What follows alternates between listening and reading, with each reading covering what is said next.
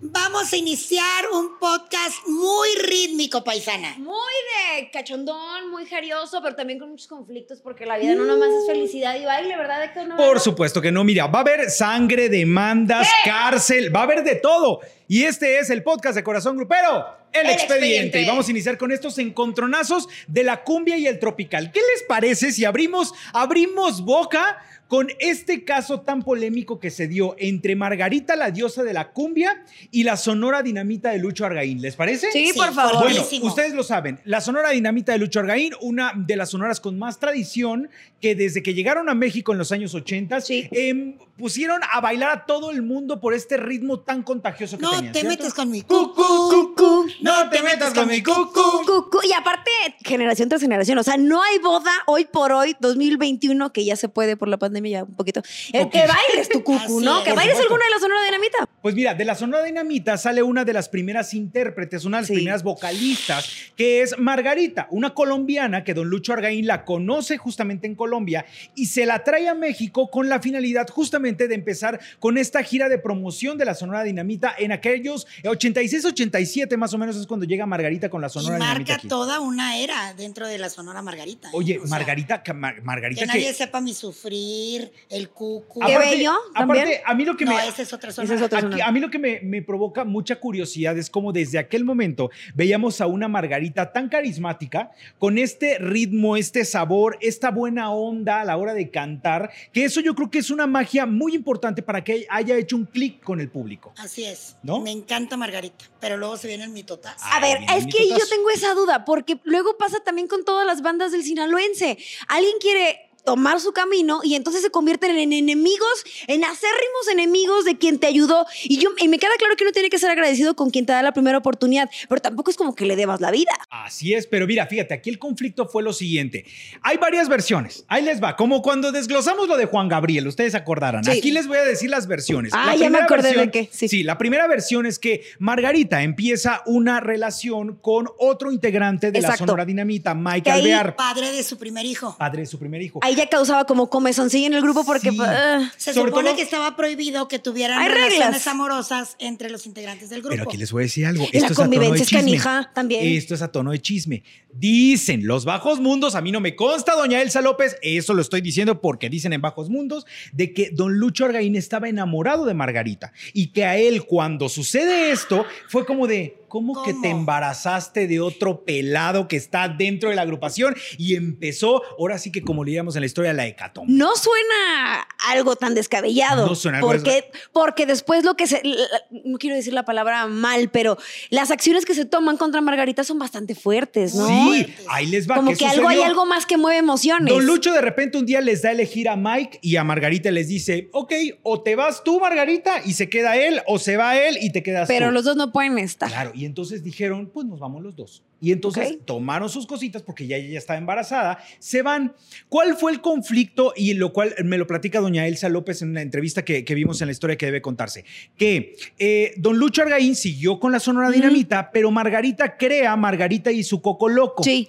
Y el problema fue que un empresario la contrata y la anuncia como Margarita con más dinamita. Pero se podía comprobar que eso era, había sido un error del empresario. Pues se comprobó después Pues y sí. por eso pudo salir de la cárcel. Claro, pero se comprobó cuando estaba entambada. Mientras eran peras o manzanas, la entambaron. Sí. si ella cantaba y armaba su grupo, ¿no había problema con Lucho Argaín? No ahí, había ahí porque no estaba diciendo dinamita. Ok, No, ella claro. podía empezar su, que emprender su camino. Margarita con más dinamita. Con más dinamita. Ahora, se dice que mi Margarita en aquel tiempo, pues obviamente se presentaba en cualquier escenario y que le pedían, pues el, el- el- el- Los éxitos los de éxitos que había hecho con la dinamita. Entonces dicen que también Margarita se cantó dos, que tres, cuatro, cinco, seis canciones en los conciertos y que Don Lucho estaba que sacaba lumbre por la boca. Bueno, y Entonces, el punto es que Margarita acabó en el tambo. Acabó en el Pero tambo. además en el drama total porque estaba en la etapa de amamantar al bebé. Acababa de parir. Acababa de parir y no podía amamantarlo porque estaba presa. Por supuesto. Entonces vean nada más el dramón que era, porque mientras Margarita estaba tras las rejas, sin su hijo que tenía apenas dos meses de edad,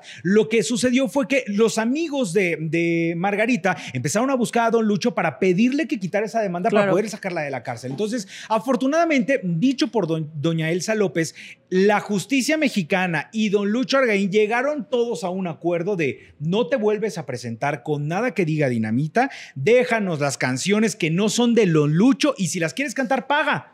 Ah, Claro, A ver, o sea- pero no aplica, perdón, no aplica como cuando yo trabajé en Grupo Versátil y yo cantaba las canciones de la Sonora. Depende de la restricción que tenga el Claro. autor. Depende o sea, de el la- autor de la rola puede restringir o no los temas. Pero tal cual yo cantaba las de la Sonora Dinamita. Me refiero, ¿cuál es la diferencia? Que las cante un ex integrante de la Dinamita a cualquier a persona. cualquier persona. Pues, Porque eso entonces nada. ya va más con, el, con nada. algo de ego. Sí, no, mucho tenía que ver. O sea, había siento como rencor. Ahora, ¿cuál es, ¿qué es lo bonito de toda esta situación? Que pasan los años y Margarita me cuenta en la entrevista que también vimos dentro de la historia que logró limar asperezas con Don Lucho Argaín. Antes de que falleciera. Claro, Qué bueno. ella, ella me, ella me Sí. cuenta que se vieron en un- eh, estaban en un eh, evento en el Caribe y que de pronto le dijeron ahí está Don Lucho Argaín. Entonces ella se acercó. Ella fue la que se acercó. porque él ya no veía. Entonces ella se acerca con él y le dice, Don Lucho, ¿cómo está? No sé qué. Oiga, le pido perdón por lo que haya pasado. la, la". Y él le dijo, yo también te pido perdón. Entonces, tiempo Sí. después, tiempo después, muere Don Lucho Argaín, pero Margarita hoy por hoy no tiene absolutamente ningún tipo de rencor o mal sentimiento No. para Lucho Argaín. No, tan es que puede hablar de Mi él también. comadre Margarita es una tipaza. Mira, no tengo el gusto de conocerla Es en persona. tipaza. Obviamente la admiro desde hace muchísimos años, pero habla de la calidad humana que tiene Margarita y por eso lo que sigue haciendo sigue pegando. Pues, ¿sabes? Correcto. Porque lo hace desde la buena voluntad. Me habla de un buen ser humano. Claro, Así es. correcto. Ahora, ¿qué pasa? Que esto es, parece como karma, porque eh, resulta que don Lucho Argaín empieza a enfermar, ya veíamos que había, había fallecido, empieza a enfermar porque eh, empieza a tener disgustos muy fuertes cuando él y su esposa Elsa López, ya en ese tiempo su esposa, van a Indautor a checar cómo está el registro de la Sonora Dinamita y se dan cuenta que hay 10 dueños más. Y entonces dicen, "Ah, Bajita la mano. Ah, chinga, como por qué somos 10 Ahora, cuando tiempo, solamente tiempo. es uno. ¿Por qué, tú, al- ¿Por qué tú cuando empezaste tu proyecto o cuando viste que le estaba yendo tan cabrón, no fuiste a registrar los derechos? No, ¿Por qué es se que ya. esperó los- a ver, ahí te va. Los derechos ya estaban registrados del desde el 75. o Ok, sea, ya eh, los derechos. El problema aquí fue que con mucho colmillo, algunos integrantes del grupo. Por cambiarle una letra o un la o No, un cosito. Dice doña Elsa que el día que fueron a Indautor a refrendar eso, estaban los nombres de todos los integrantes, porque ahí les dijeron, pongan los nombres de todos los integrantes. Ok. Pero Como casi los integrantes fundadores o los que es, iniciaron. como los que están, ¿no? y esos entonces- mismos armaron su sonora después. Lo que hicieron simplemente fue que cuando ellos llegaron a ver cómo había quedado el documento, se dieron cuenta que todos tenían un porcentaje Del de la agrupación. Entonces, oficialmente eran también dueños, Dueños. de la dinamita. Lo que ocurrió ahí fue que Don Lucho hizo tantos corajes y estaba tan decepcionado que su salud empezó a decaer, pero en friega. Entonces, cuando muere Don Lucho, doña Elsa López traía esta situación de murió mi esposo, murió la, di- de- de esta parte de la dinamita, lo que quieran, ¿qué hacemos?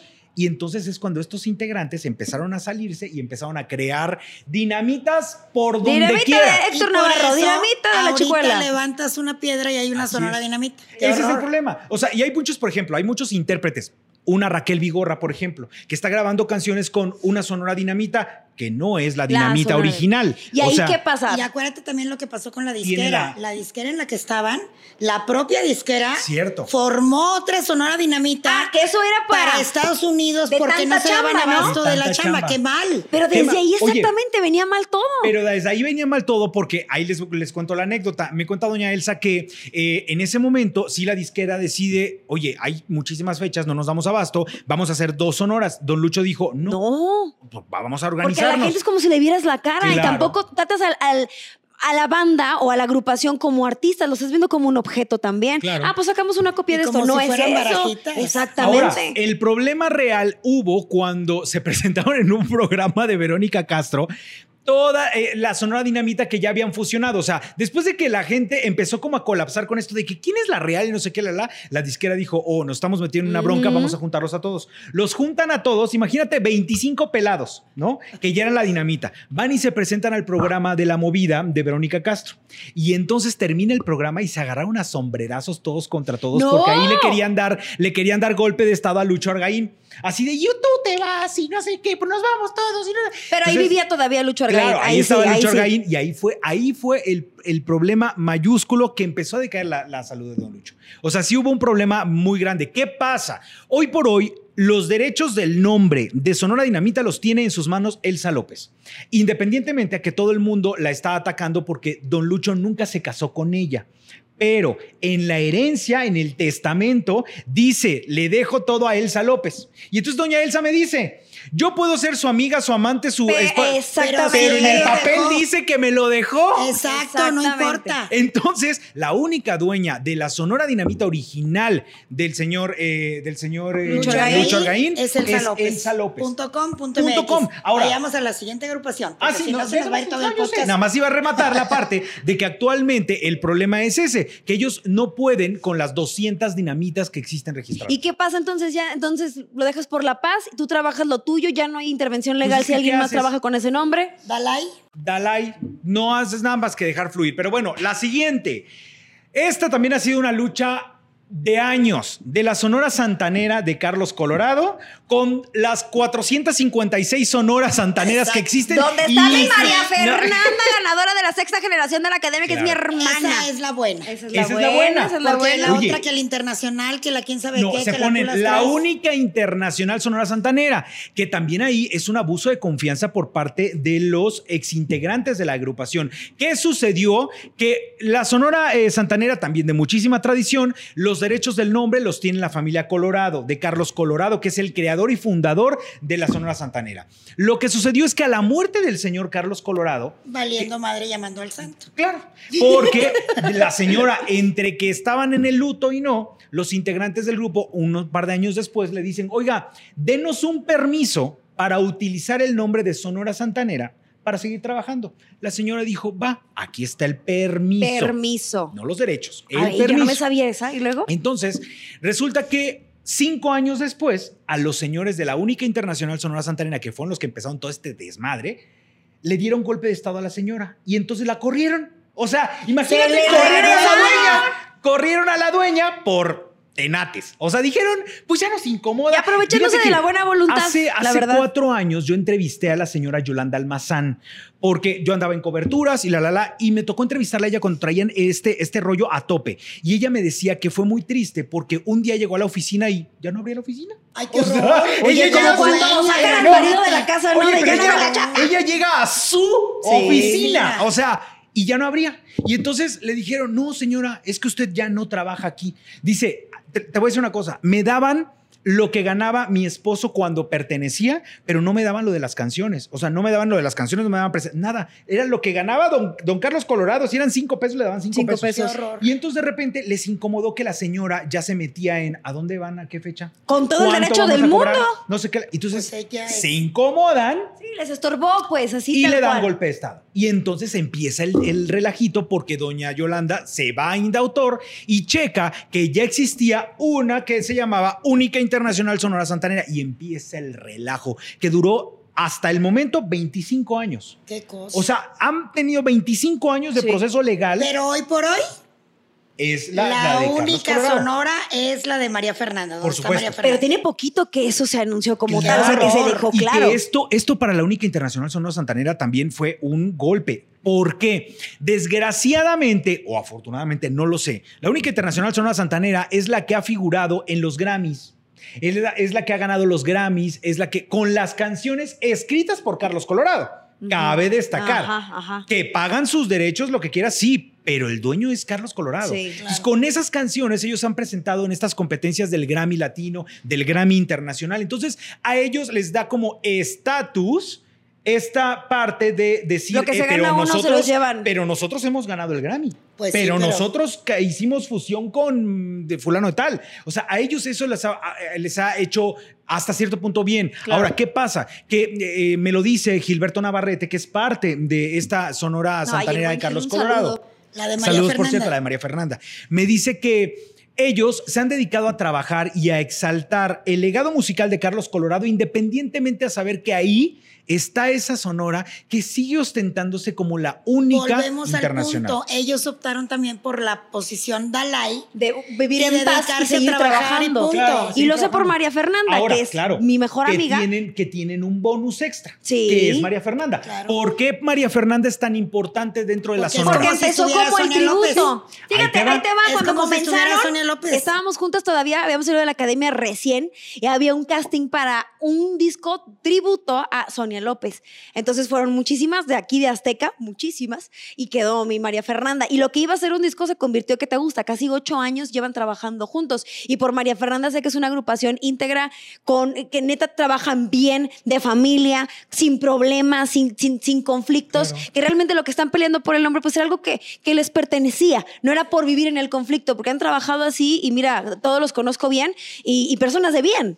Ahora, es. hay que aclararle, ab- abrimos pequeños corchetes para aclararle a estos millennials que a lo mejor no conocen quién es Sonia López. Yo Sonia López millennial. tuvo. Ah, Yo soy millennial, bebé. Pues sí, pero eres muy conocedora, eres este, una mente Es brillante. que Melanie sí alcanza más. Para la gente que no lo sabe, Sonia López fue parte de la Sonora Santanera solamente por un disco, que ese disco llamado el álbum Azul fue el disco más exitoso de la Sonora Santanera en décadas. Toda mi caprichita eh, casada. ladrón. El ladrón. Ladrón. Sí. Claro, eh, la- la- la- los que están ubicando este tipo de canciones los cantó Sonia López. ¿Qué Sí. pasa? Que Sonia López, después de ese disco, se le subieron como los humos. Y Ah, ¿de plano? ¿Y acabaron Ah, mal? claro. Ella después de que grabó el disco y fue un trancazo, ella dijo, este éxito es por mí. Y entonces decidió salirse para hacer una carrera como solista. ¿Y qué pasó? Peor Nada. error, porque no pasó nada. Pero No la, idea, la idea era que se quedara junto a la Santanera como lo que Claro, pasó por con María supuesto. Don Fernanda. Carlos Colorado, esa es la idea, que ya se quedara. El problema es que dicen que hubo un mal consejo por parte del hermano de Sonia López que le dijo, oye, date cuenta del éxito, pero es por ti. Tú los estás Tú haciendo a ellos. estás haciendo. Qué mal, y entonces qué mal, ella agarra qué y mal. dice, pues me voy con mis canciones. Y se fue, no pasó Y estaba nada. pequeña en ese momento, ¿no? Era una, era Era una adolescente, era una adolescente, me parece que 16 tenía años, 16, 17 años. O sea, porque los papás tenían que haber firmado también la Sí. autorización. Entonces decidieron que ella iba a hacer una carrera como solista, no pasó nada No. con Sonia López. Ahora, ¿qué sucede? Y por qué hago esta referencia? Porque 50 años después, cuando se cumple este aniversario 50 de ese disco del álbum azul, es cuando hacen este casting. Sí. María Fernanda ya había ganado la sexta generación de la academia. Corte A, entra María Fernanda y todos de wow, ¿cómo? Claro. Y no Me saben qué parecida ¿eh? es la voz. Digo, tiene su estilo, María Fernanda. Sí. Pero es una voz y una tesitura de voz muy parecida a la de No, Sonia y López. especial para la Sonora Santanera, porque ni, ni nosotros lo creíamos posible porque cantábamos pop. Y de repente verla con eso y es como, wow, encajaron las piezas bien. perfectamente. Lo hace muy, muy Un día hay bien. que hacer un, un podcast de los conflictos entre las G6. Sería No, de los académicos. Sí, oye, sí, ahí está, de académico. Uy, tengo unas. Yo Bueno, no nos salgamos, vayamos al Y voy a salir yo bailada, ¿eh? También. Perdón. Al Eh, siguiente grupo. Me exalté. Ok. El siguiente grupo, oigan, este también de mucha tradición, muy queridos por todos. Y ellos han demostrado cómo se supieron eh, remontar después de haberlo visto todo perdido. Los Ángeles Azules. Así es. Los Ángeles Azules también de Iztapalapa para el mundo. Sale Y esta mira agrupación. cómo decretaron, ¿eh? De Iztapalapa Oye, para el mundo es que es- y así fue. Bueno, Irreal lo si que para en el un momento mundo. no fue así. No, pero además déjame decirte que ellos sí vienen de abajo. Sí. Ellos, pero son músicos de conservatorio, ¿eh? No sé si lo sepas. Sí. Ellos empezaron con la cumbia colombiana, pero eh, tienen un compositor dentro de ellos que es Jorge Mejía Bante. Es el compositor de todos los éxitos. Alfredo también, ¿no? Y la verdad, eh, Jorge es el autor Ah, de todas las canciones. Y, y Jorge, eh, ay, se me fue el. Hicieron lo que es la cumbia mexicana. Así O es. sea, porque aunque hayan empezado con la cumbia colombiana, hoy día los éxitos de Los Ángeles Azules es cumbia mexicana. Mira, pero Sí. pobres, pobres Los Ángeles Azules, porque Ay, no, un de pobres caminito- no tiene nada, No, Héctor. pero no, espérate, hubo un bache, hubo un bache en el que ellos creyeron La- que se había perdido todo. la Pero acuérdate padecido. que fue cuando secuestraron a la esposa Ah, no, claro, no. Y me voy a regresar tantito, un poquito para atrás. Fue cuando aparece la tecnobanda que todo este ritmo de cumbia se, de se- como que se relegó. na, na, claro. na. Y entonces ellos estaban en buen momento y por ahí del 91-92 eh, hay una entrevista que, que también está dentro de la historia en donde Pepe, Pepe Mejía Bante, cuenta que él iba a las disqueras y les decía, hey, oye, soy Pepe de Los Ángeles Azules. Y decían, no, chavo, ustedes ya pasaron. Así les decían, Wow. y les cerraban la puerta en las narices. Eso fue en el 91-92. Ellos tuvieron una pausa en la cual no hicieron música porque no había trabajo ni nadie que los apoyara, porque era cuando el baile Porque el del mercado caballito se estaba movió para otro lado. Claro. Ahora, ¿qué pasó en ese lapso? Ellos se dedicaron a estudiar una carrera universitaria. O sea, todos sacaron una carrera universitaria. Hay doctor, hay arquitecto, no me acuerdo qué otro hay, este, Pero un todos tienen una carrera. Todos tienen una carrera.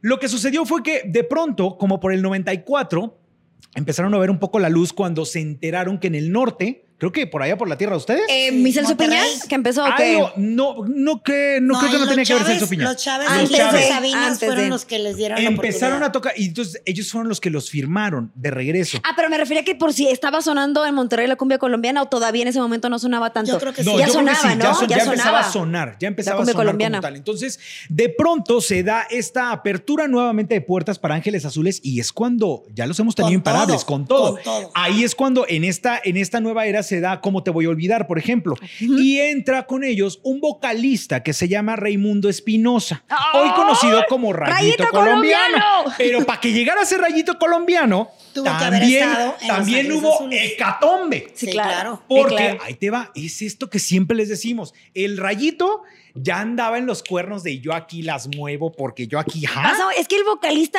termina siendo la cara de la agrupación Sí. y malamente se te olvida que si no serías tú sin todo el equipo que tienes detrás. Digo, cuando se le suben los humos, ¿no? Ah, por supuesto, ya luego nos dirás de la G6 quién. Pero bueno, ok. Les diré. Vamos entonces. Resulta que Rayito le empieza a entrar como esta inquietud y dice: Pues me voy. No, me voy yo que acá la. Pero siempre hay alguien que llega a decirle, ¿no? Seguramente, oye, Sí, alguien le, alguien le, sí. ¿qué onda? Mira, sale de la agrupación, se le empieza a complicar la cosa a, a Raimundo Espinosa. Pero sale bien, o sea, habla. Eh, hablan, Renuncia. es de, ok, vete. El problema fue que los Mejía se enojaron muchísimo cuando después de un tiempecito sale Rayito Colombiano con los mismos ritmos de Ángeles Azules. Pero es que si es el mismo mismo ritmo. ¿cuál El es el mismo problema? sonido. Las canciones, ah, puedo entenderlo, pero si es el mismo ritmo, ¿por qué te enojas? No, pero aunque sea Pero es que- tropical, cada quien debe tener su sello original. Me queda claro. O sea, no porque es tropical ya todos van a sonar me igual. queda, me ¿no? queda claro, ¿Y tú, pero crees que, sí y tú crees que diferencia a Rayito en sus inicios no cantaba un par de canciones de Los Ángeles Azules? Por supuesto que Por sí. supuesto, Por supuesto claro que, lo sí. hacía. Entonces, bueno, eh, Raimundo Espinosa eh, hace Rayito Colombiano. Hoy por hoy lo seguimos teniendo vigente. Me parece que ha sido un tipo que ya ha encontrado su Nunca propio nivel lugar. de Los Ángeles Jamás. Azules. Y ahora No, sí no, no, es jamás. muy diferente a Los Ángeles Azules. Eh, ¿qué Sí, digas tú muy Sí, diferente? no, sí es Sí, diferente. es diferente. Sí, es Sí es diferente. diferente. Bueno, yo, yo creo No que te no. metas Yo con mi que no. canchis Yo creo canchis. Yo que creo sí. que no. De mis canciones Sí favoritas. Me parece que sigue siendo lo mismo, pero bueno, Ángeles Azules, Ángeles Azules y los idola- idolatro. Pero bueno, ¿qué pasa? Se va eh, Raimundo Espinosa y llega Charlie Besies ¡Uh! a, como vocalista. llegan tres, tres Sí, vocalistas. Charlie Besies, Guillermo Palafox y, Gustavo, ¿no? y Jonathan. Jonathan algo, no me acuerdo, no me acuerdo, perdón, no me acuerdo el apellido. Pero llegan estos tres a conformar Ángeles Azules. El problema aquí, muchachos, es que ellos también, dos discos después, dijeron, pues también nosotros vamos a armar Pero los tres, banda". los tres. Échale. Y le hacen como golpe de estado a los Mejía. Se salen. Oye, espérame, tiempo. Para lo que ya les había pasado con Rayito Colombiano, no es que ya tuvieran en el contrato para, las, para los siguientes vocalistas una cláusula que dijera no pueden irse o no pueden armar una agrupación después de seis meses. Pues o sea, yo creo que algo no que, los pasó. detuviera. Pues yo creo que no pasó. No les quedó como escarmiento. y, y al bote fueron a dar. al bote, porque estos sí descaradamente cantaban canciones de Los Ángeles Azules en sus conciertos y se llamaban Los Ángeles de Charlie, que en una entrevista que también viene dentro de la historia, Charlie Besies cuenta que en el momento le dijeron, oye, ¿por qué sí haces tu agrupación y le pones Los Ángeles de Charlie? Como Y ya la película que existía, ¿Sabes qué es lo gracioso? Que Charlie decía, ay, es que me voy a tener, meter en problemas con Los Ángeles de Charlie la película. La película. No pensaba Ahora. en la agrupación de la O cual sea, venía. no pensaba, no pensaba en Los Ángeles Azules, pensaba en Los Ángeles de Charlie la película, hazme favor. No, no. Pero bueno, Sí, sí, entonces sí. es como si el elefante se pone a pelear con la hormiga. ¿Cómo? Pero bueno, él, él estaba preocupado por eso, pero dijo, bueno, pero yo me llamo Carlos, ¿por qué no ponerle O sea, Charlie? de que se justificaba, se justificaba, pero era muy evidente que no te le estabas pones- colgándote no le- de alguien no más le fuerte. pones Los claro. Ángeles de Charlie.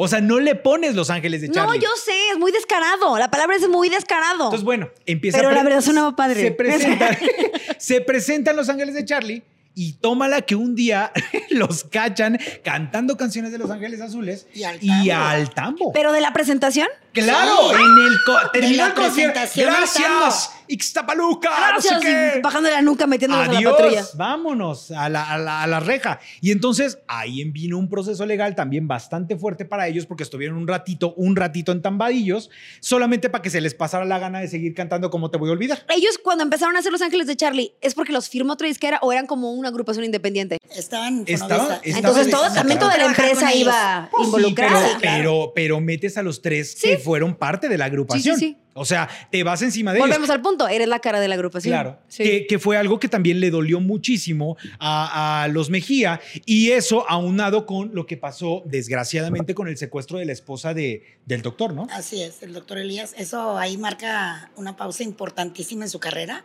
Ahí no querían saber nada, ¿eh? Sí. Y con toda la razón del mundo, porque estuvo fuertísimo. Y ahí se vuelven a retirar Los Ángeles Azules. Pero cuando vuelven, vuelven con todo, Que ¿eh? su apertura y, y ahora fue- sí que de Iztapalapa Lapa para el mundo. Que, que su apertura fue cuando los invitan, dicen, eh, ellos Vive cuentan Latino. al Vive Latino, que ellos pensa, juraban Que la Que gente les se les iba a dar ir o qué. botellas. que los iban a sacar del escenario. No, ellos decían, cállate. es que no puede ser. O sea, no, y luego vino Coachella y mil cosas No, más. bueno, imagínate, a partir del 2013 a la fecha, los bonos de Lo Los Ángeles. Azules son bárbaros. Para los- conseguir, para conseguir una entrevista con Los Ángeles Azules, tú, tú no me vas a dejar mentir, es un verdadero Te voy a decir una cosa, a mí me tocó conocerlos en un evento 40, justamente trabajando ya en Yapárate, con ellos cerrábamos, después de estar con Jesse Joy, o sea, como con otro tipo de Poperos. música totalmente, y cerrábamos con Los Ángeles Azules, todo el Foro Sol se volvía loco, se volcaba, y tú los ves en backstage, que llegas y platicas con ellos tan sencillos, tan Súper como tu sencillos. familia de, hola, ¿qué tal? Buenas noches, y tú, son Los Ángeles Azules, que ya hoy por hoy se convirtieron como en una agrupación de, de culto, o sea, no importa de dónde seas, qué estatus eh, económico tengas, eh, no me importa, te gustan las canciones de Los Ángeles con Azules. todas las barreras. Se volvieron como algo hasta nice. Así es. Y mira, hoy por hoy traen un dolor en el corazón que no, no es eh, en nada comparable con todo lo que les ha pasado, porque hace un par de, de años, sino que hace un año a lo mejor murió Doña Marta, que Doña Marta Era Avante. la columna vertebral de Pero, ellos. pero chicuela, o sea, Doña Marta cuenta en una entrevista que ella fue con los papeles, las escrituras de una casa, para decirles, ¿me pueden rentar a crédito un acordeón?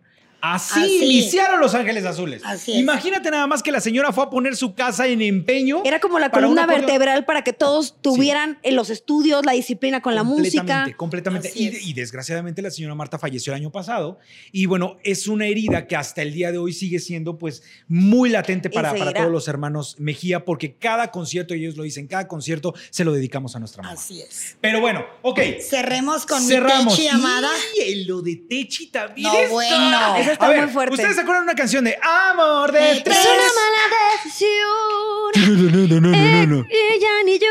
No, no, es que No, nunca no, la he no, dedicado, por eso no me la sé bien. Ok, bueno. Pero, pero Fer sí se la sabe. recordarás en esa canción. Bueno, Sí. Esa canción fue de un grupo que se llamó Grupo Aroma, o también conocido como Aroma, ¿no? Y este tenía como líder a Techi. Techi Agüero, que Techi, para quien la ubica perfecto con esa agrupación, es esta mujer pelirroja de chinos abundantes que cantaba en, en la y la agrupación. descubre Nacho Rodríguez, el que era manager de Marco Antonio De Solís, Bárbara, de Los de- Ángeles de Charlie, de RBD. este, de RBD, que Dios lo tenga en su gloria.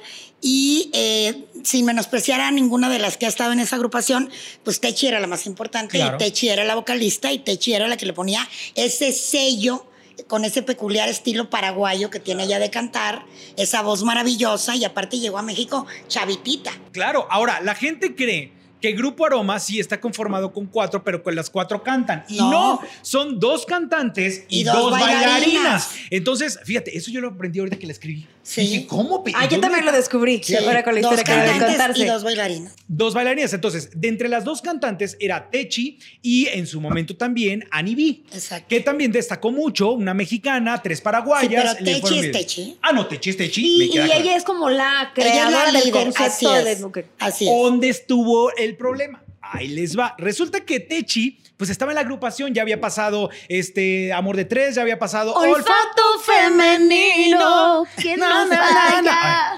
Acá, no, la cosa ya estaba todo. Pero de pronto Techi me cuenta que eh, hubo un momento en la cual ella sintió que ya estaba estancada con el grupo, ya no había éxitos, ya no estaban colocando nada, la grabación de discos ya era cada vez menos, y entonces decide decirle al señor Ignacio Rodríguez, pues ahora sí que ya me voy, ¿verdad? Con permiso. Pero para voy". hacer algo diferente Sí, en la pues, música. No, ella sacó su agrupación igualito que se llamaba Sexy Cumbia. O tal vez nada más Entonces, quería apartarse de las personas con las que trabajaba Yo porque creo que sí, sentía que, porque ahí ya no había- estaba creciendo. Así es. Entonces, ella se sale de Sexy Cumbia y se lleva a B. Entonces, ella y Annie B empiezan con Sexy Cumbia, ya saben, eh, que no sé qué, la chingada. eh, eh. Y entonces, el conflicto viene cuando Techi se entera que Grupo Aroma continúa. Y dice, ¡ah, chirrio! ¿Cómo por qué? Qué bonito yo es el podcast. Pero si yo acá, ¿no? Y el problema fue, fue que un individuo llamado Samuel Espinosa, que la misma Techi en la entrevista que me dio, ella lo empinó, eh, sacándome el nombre y referencia hijo de quién es, que ahorita les voy a decir hijo de quién y se van a ir para atrás. ¿Sabes de quién? De la chica. De la. De la- no, cuando les diga, se van a ir doblemente. Bueno, ya les voy a decir ¿De quién, es hijo. Samuel Espinosa es hijo de Raimundo. Espinosa, el de Rayito Colombia. ¡Ay, no! ¡No! No. Bueno, fíjate lo que son las cosas. Me El dice, mundo me es un dice, pañuelo. me dice mi ahora íntima amiga Techi que eh, se entera que Samuel Espinosa regresa con aroma, dice, sin mí, sin Anibí, Sí.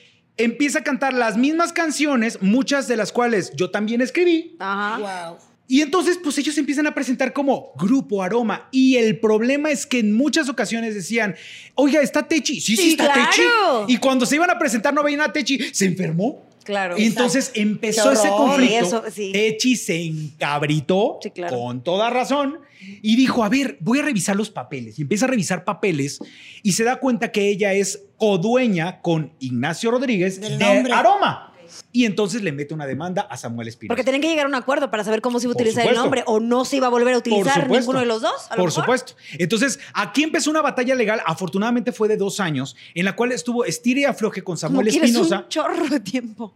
Y de gastos Y con de ga- abogados. sobre todo, sí. ella me dice que gastó una millonada, pero que no se arrepiente Porque, porque, ya el nombre es de ella. el nombre es de ella. O sea, las, eh, eh, todo el juicio fue aquí en México, independientemente que el grupo, su origen como tal fue paraguayo, pero luego aquí Y entonces las leyes mexicanas le dijeron, Techi, tú eres la dueña junto Sí. con Ignacio Rodríguez. Entonces aquí está el nombre, ¿no?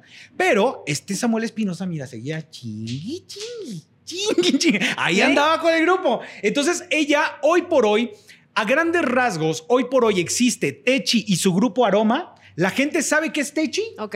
pero ha existido hasta el momento también otro grupo Aroma. O sea, si tú ves en un lugar que se va a presentar Grupo Aroma, No es. No, tiene que Tú ser Techi y donde su Grupo dice Aroma. Techi y su grupo aroma. Y ahí ese, ese es el bueno. Ahora, hay otro conflicto también ahí, porque cuando ya le dicen a Techi, tú eres la dueña de Grupo Aroma, dice Techi, "Mm, tengo que regresar con Aroma. O sea, la gente identifica a Techi con Aroma, no los podemos desligar. Claro. Y entonces le dice a Anibi, a ver, ya luché por el nombre, ya lo tengo, soy la dueña.